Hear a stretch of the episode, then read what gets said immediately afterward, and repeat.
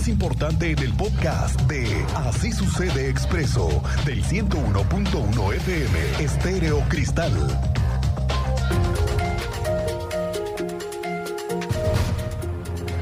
Bueno, como lo anunciaron la semana pasada, llegó el día en el que se abrió al público y a los usuarios el nuevo carril que se encuentra ya habilitado y funcionando en 5 de febrero.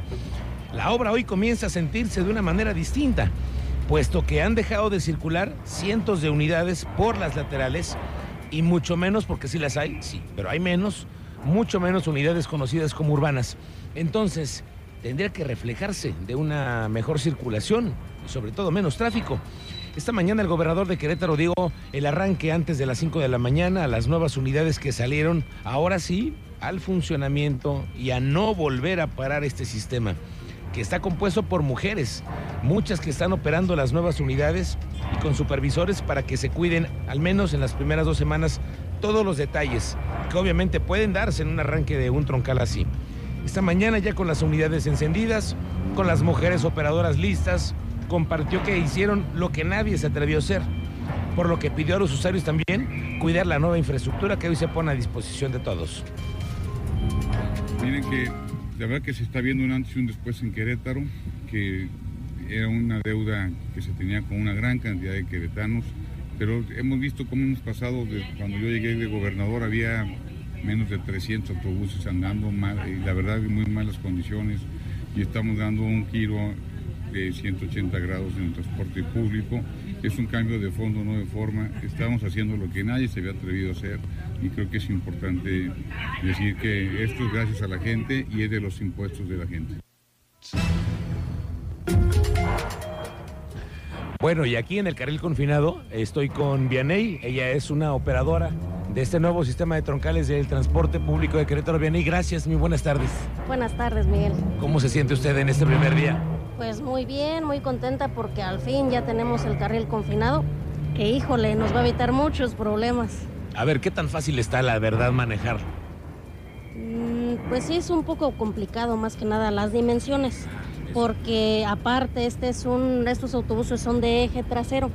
No es lo mismo manejar un eje trasero que un eje delantero. Tiene ciertas complicaciones y si no sabes medir tus dimensiones, híjole, es un gran problema. Pero de ahí en fuera que te, que te aprendas todo eso, cómo es el sistema de la- del bus, cómo, cómo funciona al girar, todo es completamente fácil. Ok, bien, ¿y cuánto tiempo le llevó usted prepararse para poder ya eh, operar una unidad de esas dimensiones? Pues mira, este, yo me capacité dos meses en Ecatec y otros dos meses acá en AMEC en diferentes tipos de buses. Este, empezamos con eje delantero y después nos dicen, no, es que es que el que van a manejar es eje trasero. Híjole, pues a empezar otra vez de nuevo para la manejada.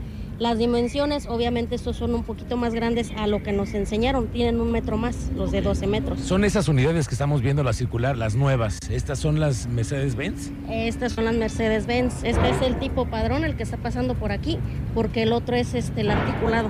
Son dos, articulado y padrón. Bueno, y ahorita los están escuchando usted muchísimas mujeres y hombres que utilizan el transporte público. ¿Qué les recomendaría a usted ahora que comienza este nuevo sistema? Porque estamos apenas en el inicio, ¿no? Y aparte el cruce peatonal todavía es complicado, estamos en el arranque, pero ¿qué les pediría a usted como operadora nueva? Pues tener este ambas partes. Este, como conductores, ser más este, sensibles con, con los usuarios, porque eso obviamente es un nuevo sistema al que se están adaptando al igual que nosotros.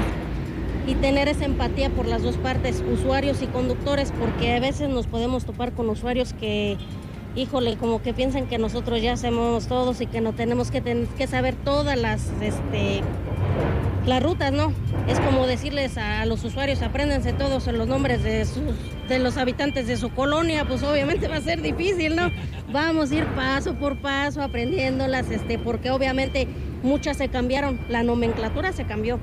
Y aparte de la nomenclatura se cambió la ruta.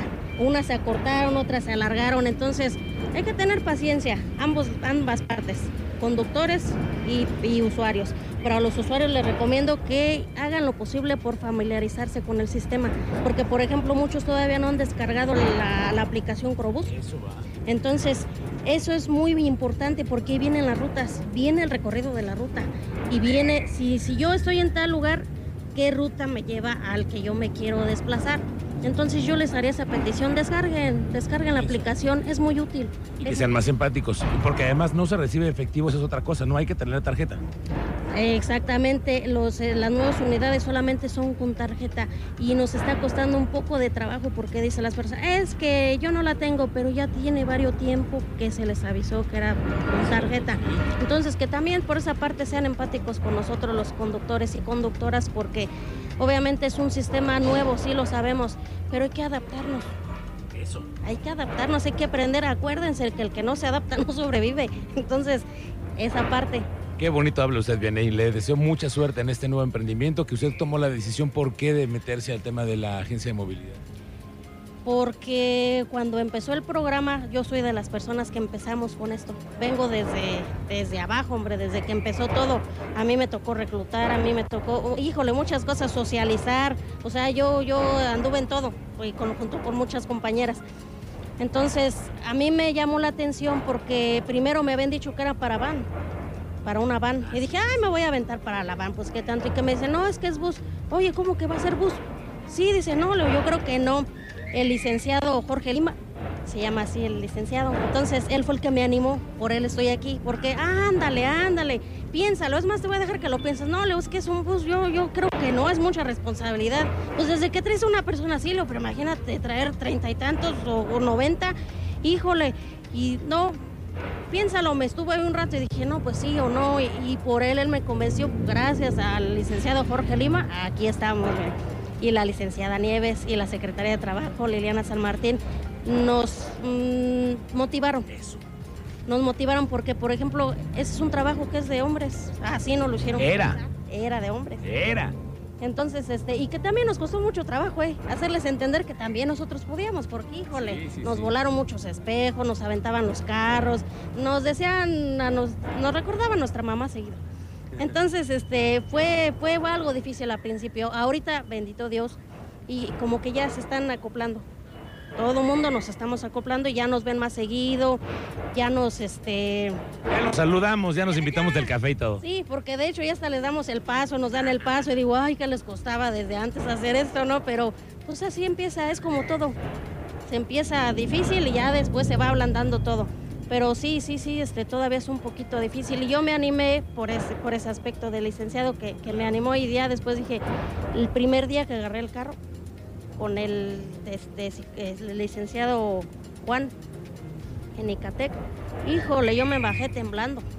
Ah, pues era la primera vez como Es que... la primera vez un bus, yo cómo voy a manejar esto y luego, pues no soy alta, que digamos, ¿verdad? Entonces, pues todavía un poquito peor. Y un estándar, yo sabía manejar estándar, pero pues es prácticamente muy diferente un, un bus. Es, es, no, es- no es igual.